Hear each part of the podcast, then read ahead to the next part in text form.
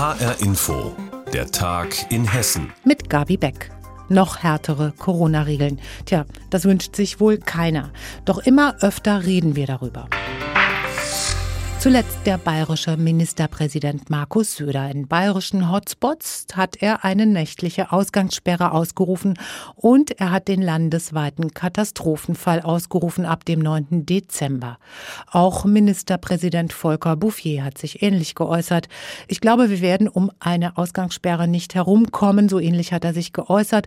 Unser landespolitischer Korrespondent Andreas Meyer-Feist fasst zusammen, was Bouffier sich für Hessen alles vorstellen kann. Bayern prescht vor, aber wer zieht jetzt nach, wenn es darum geht, die Corona-Regeln nachzuschärfen? Und ist das, was Markus Söder plant, überhaupt ein Vorbild, auch für Hessen? Epidemiologisch ist ganz klar, das Allerbeste ist ein Total-Lockdown. Wir schließen alles, keiner bewegt sich mehr, dann kommen wir am deutlichsten runter. So sieht es Ministerpräsident Volker Bouffier, CDU, und macht im ARD-Bericht aus Berlin sogleich eine entscheidende Einschränkung.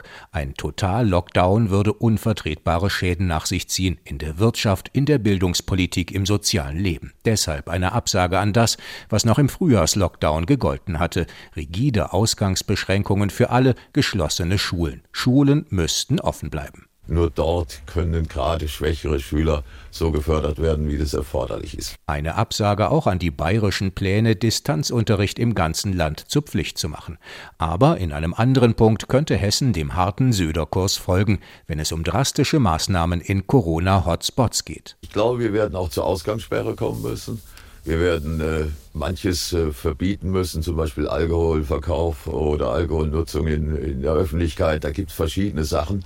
Aber sehr viel mehr haben sie dann nicht mehr. In Bayern gilt bald eine nächtliche Ausgangssperre von 21 Uhr bis 5 Uhr morgens. Ein Plan, den auch Bouffier unterstützt. Hessens Regierungschef betont aber, Ausgangssperren dürften nur in besonders belasteten Kreisen gelten. Ab einer 7-Tage-Inzidenz von 200.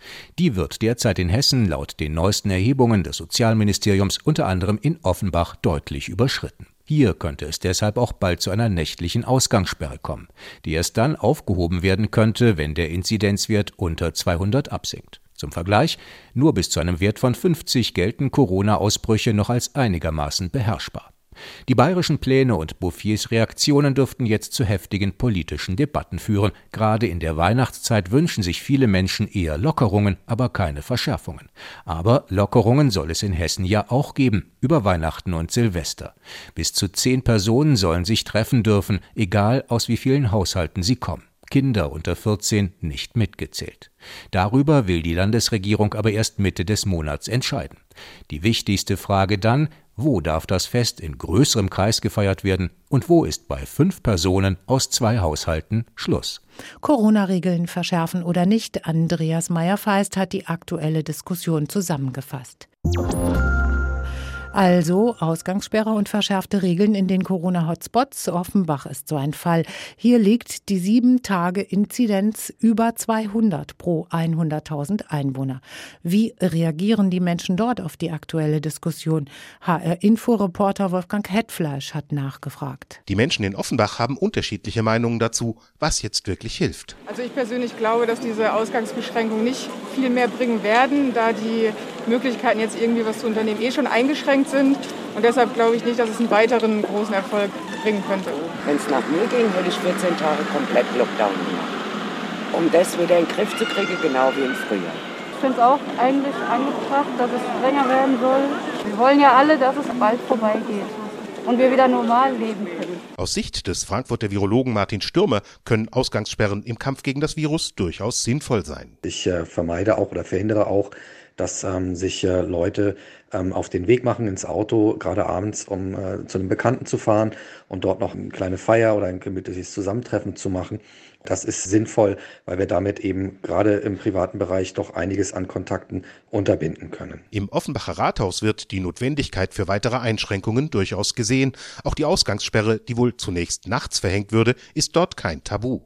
Es müsse aber klar sein, was genau gelte und es dürfe keinen Sonderstatus für Offenbach geben, sagt Fabian Elscheik, der Sprecher der Stadt. Jetzt ist die Ausgangssperre im Gespräch. Wir erwarten jetzt einfach vom Land, ähm, dass klar wird, was soll gelten bei einer Ausgangssperre. Da geht es ja nicht nur darum, gilt die tagsüber oder nur nachts sondern auch, welche Ausnahmen wird es geben? Wann gibt es triftige Gründe, dass ich trotzdem auf die Straße darf? Und das muss wieder einheitlich geregelt sein, damit es keinen Flickenteppich in Hessen gibt, in den Städten, die mehr als 200 Inzidenz haben. Eine Ausgangssperre in Offenbach droht frühestens ab dem nächsten Wochenende.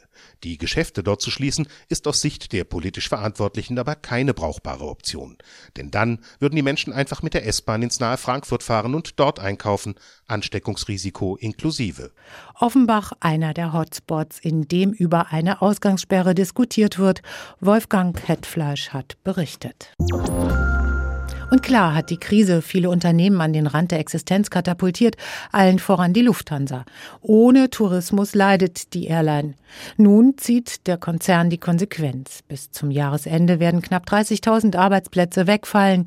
Lufthansa ist ins Trudeln geraten und mein Kollege Ricardo Mastrocola hat unseren Luftfahrtexperten Roman Warschauer gefragt, ob diese Zahlen wirklich ganz neu sind. Nee, tatsächlich nicht. Die gibt es schon seit einiger Zeit. Die Lufthansa hatte ja mal ausgerechnet, wenn die Krise vorbei ist, perspektivisch, dann geht man davon aus, dass man erstmal weniger Flugzeuge braucht. Und da hieß es im ganzen Konzern etwa 100 Flugzeuge.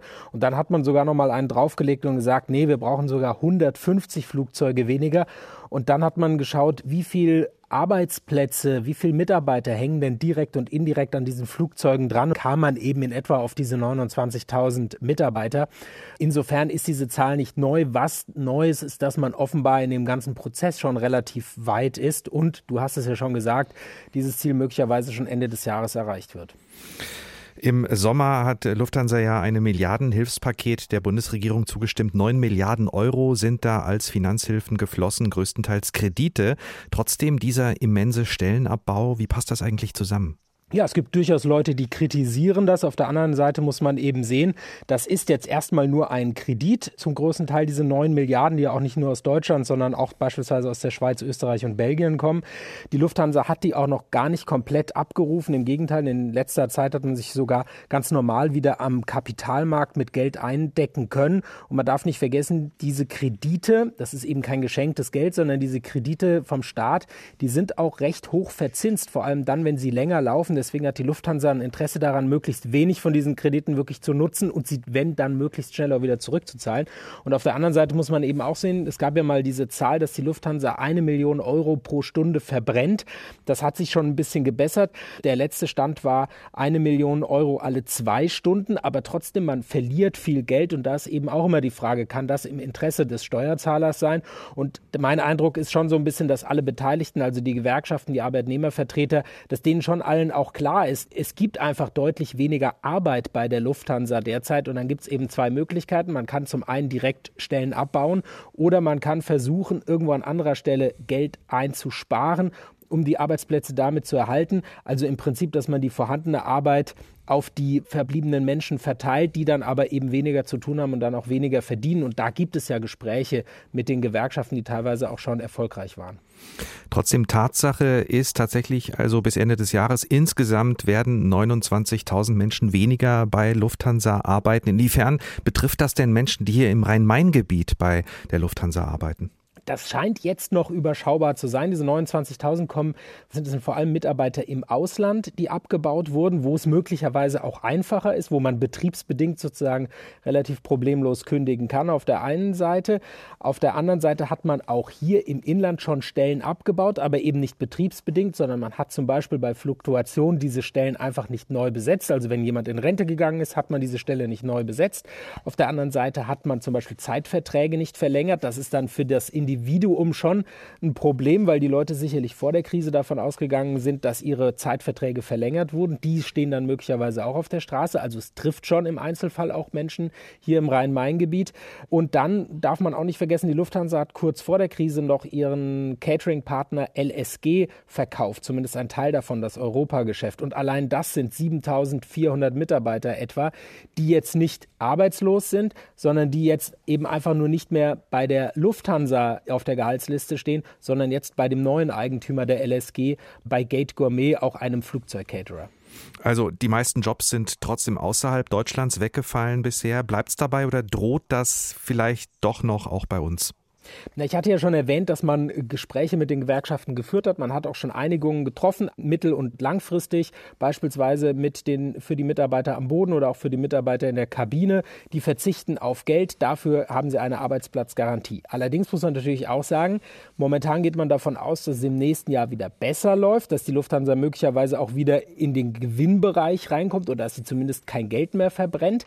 Wenn es sich aber anders gestalten sollte, wenn also Reisebeschränkungen weiter bestehen bleiben, wenn das Ganze mit dem Impfen doch nicht so läuft, wie sich das viele erhoffen, dann kann es natürlich sein, dass die Lufthansa noch tiefer in die Krise gezogen wird und dass dann möglicherweise, wenn das Geld ausgeht, auch wieder eine Insolvenz im Raum steht. Dann wären natürlich diese Einigungen hinfällig und dann könnten auch wieder im stärkeren Maß betriebsbedingte Kündigungen drohen. Aktuell sieht es aber eher nicht danach aus. Soweit HR Info Luftfahrtexperte Roman Warschauer zum Stellenabbau bei der Lufthansa als Folge der Corona-Krise. Warum nicht mal sein Lieblingsstück ersteigern, zum Beispiel im Auktionshaus in Wiesbaden? Fühlt sich an wie in einer Schatzkammer, meint unsere Reporterin Birgitta Söhling. Sie hat bei der Versteigerung von ganz besonderen Fahrzeugen zugeschaut. Manche halten den Jaguar Typ E für den schönsten Sportwagen, der je gebaut wurde, chromglänzend und schnittig. Wie erwartet schnellen die Gebote hoch, bis René Blumer den Zuschlag erteilt. Zum zweiten und 32 hier auch zum an die Als nächstes ruft der Auktionator einen Mercedes Pullman auf. Die schwarze Limousine wurde 2002 an den Kreml geliefert. Eine Bieterschlacht entbrennt um Putins Staatskarosse. Hier am Telefon 95.000 Euro. 96. 96. 99. 99.000. Auktionator René Blumer mit roter Krawatte sitzt leicht erhöht, auch wenn wegen Corona keine Bieter im Saal sind. Alles spielt sich online oder am Telefon ab. Mehr als 2000 Objekte kommen hier unter den Hammer, vom Art Deco Christbaumständer bis zur Bronzeskulptur, vom barocken Tabernakelsekretär bis zum Stahlrohrsessel von Marcel Breuer. Es geht entspannt und familiär zu. Jeder hat seinen Aufgabenbereich und da geht es Hand in Hand wie ein Zahnrad auch. Ja, das funktioniert perfekt. Erfahrene Sammler wie Otwin Ludwig nehmen die Stücke persönlich in Augenschein. Das kann man schon eine Woche vor der Auktion. Der Wiesbadener späht in eine Vitrine mit Elfenbeinschnitzereien aus Asien. Er setzt sich immer ein Limit beim Bieten. Das ist einmal die Freude, die man jeden Tag bekommt.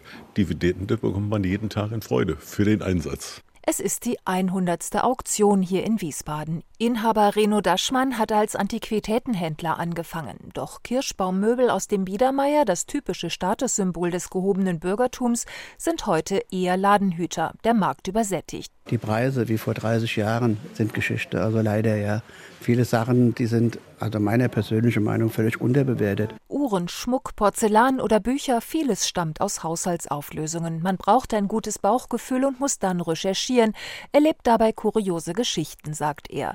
Einmal bekam er etwa ein rußgeschwärztes Kännchen angeboten. Ein alter Mann hatte es als Soldat im Russlandfeldzug aus einem Feuer gezogen. Wie sich herausstellte, gehörte das Kännchen zum Teegeschirr des Zaren, außen silber, innen vergoldet. Es wurde für 35.000 Euro versteigert. Birgitta Söhling war bei der Auktion in Wiesbaden und das war die Sendung Der Tag in Hessen mit Gabi Beck. Das Wichtigste aus Hessen finden Sie jederzeit auch auf hessenschau.de.